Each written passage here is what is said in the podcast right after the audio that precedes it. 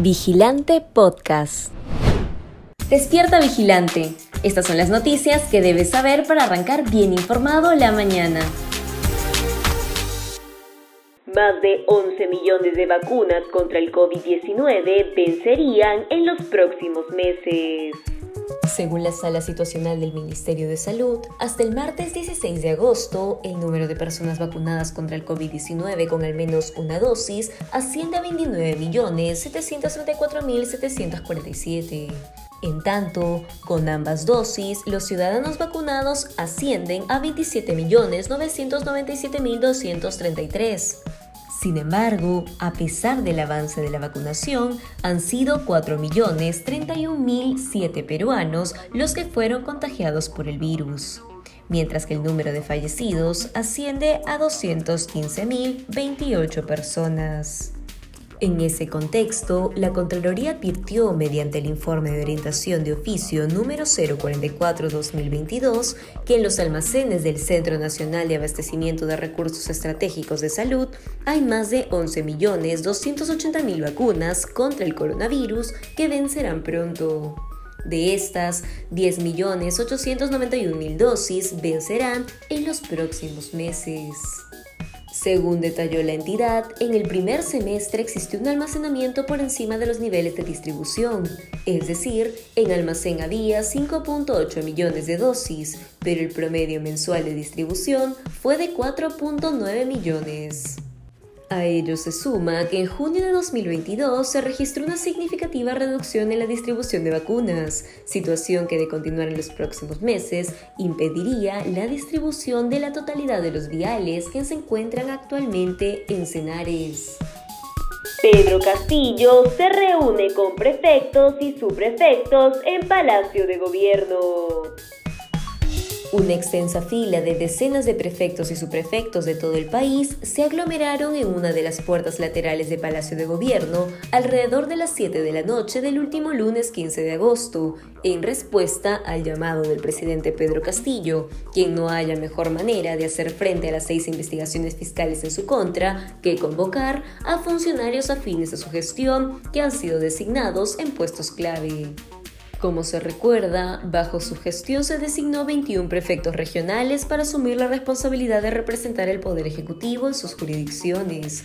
La mayoría son maestros y estarían vinculados al ala radical del magisterio, pues al menos 13 se encuentran relacionados con la Federación Nacional de Trabajadores en la Educación del Perú, organización fundada por el actual presidente de la República al culminarse la huelga magisterial de 2017. A ello se suma que el exdirector general de Gobierno Interior del Ministerio del Interior, Sergio Cruz, designó a 40 subprefectos de Perú Libre, 19 fueron en Ayacucho, 8 en La Libertad y 4 en Apurímac. Lo preocupante es que 39 de ellos recién fueron inscritos como parte de la organización política entre el 3 y 5 de enero de 2022, lo que evidenciaría un oportunismo con el partido de gobierno. Pedro Castillo intenta que la fiscalía tampoco investigue a su cuñada. En medio de la estrategia de victimización que ha desplegado ante las imputaciones de corrupción que afronta, el presidente Pedro Castillo interpuso un nuevo recurso de habeas corpus, esta vez en contra del fiscal Hans Aguirre del equipo especial contra la corrupción del poder y el coronel de la policía Harvey Colchado del equipo especial de la PNP con el objetivo de evitar que se investigue a su cuñada, Jennifer Paredes. Es necesario recordar que el magistrado y el oficial lideraron la intervención a Palacio de Gobierno para detener a Jennifer Paredes, investigada por organización criminal, tráfico de influencias y otros delitos, junto con el presidente y otros miembros de su familia.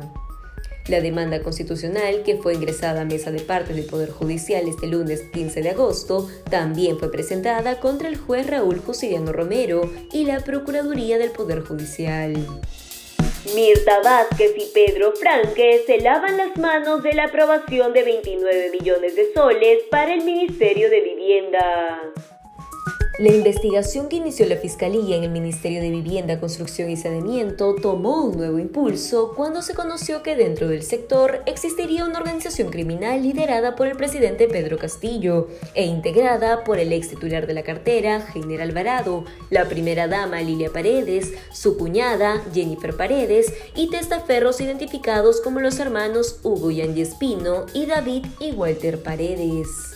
Al contexto político se sumó información sobre la licitación de millonarias obras que se gestaron desde el sector en beneficio de la Municipalidad de Anguía gracias al decreto de urgencia número 201-2021 que emitió el mandatario el 29 de octubre del año pasado.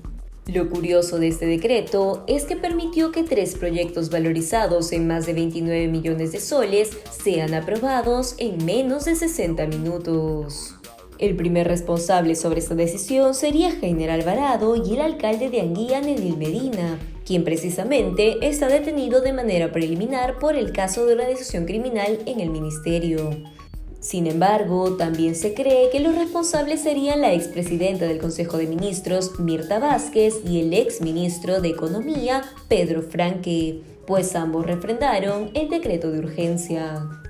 Al ser consultada sobre el tema, la ex premier Mirta Vázquez marcó distancia sobre el asunto y afirmó que se evaluó los temas generales de procedencia del decreto de urgencia para luego darle aprobación. Por su parte, el ex ministro Pedro Franque negó que haya tenido que ver con el direccionamiento de obras en la municipalidad de Anguía, porque el Ministerio de Economía solo cumplió con la habilitación presupuestal. Brote de malaria ponen alerta a Junín. El nuevo brote del virus de la malaria puso en alerta a las autoridades del sector salud debido al alto número de infectados durante el primer semestre de 2022. De acuerdo al Centro Nacional de Epidemiología, Prevención y Control de Enfermedades, hasta la semana epidemiológica número 30 se reportaron un total de 15.381 casos a nivel nacional. Sin lugar a dudas, una cifra sumamente preocupante, pues pone en riesgo particularmente a los ciudadanos residentes de regiones tropicales. Si bien Loreto es la región con el mayor número de casos, con un total de 12.621, actualmente se ha registrado un importante incremento de personas infectadas en Junín, pues hasta la semana número 30, la Dirección Regional de Salud de Junín registró 1.733 casos positivos. Si quieres seguir informándote, te invitamos a revisar nuestra web vigilante.pe. No olvides suscribirte a nuestro canal de YouTube y seguirnos en redes sociales como Facebook, Instagram y Twitter. Ahora también podrás escucharnos a través de Apple Podcasts, Google Podcasts y Spotify.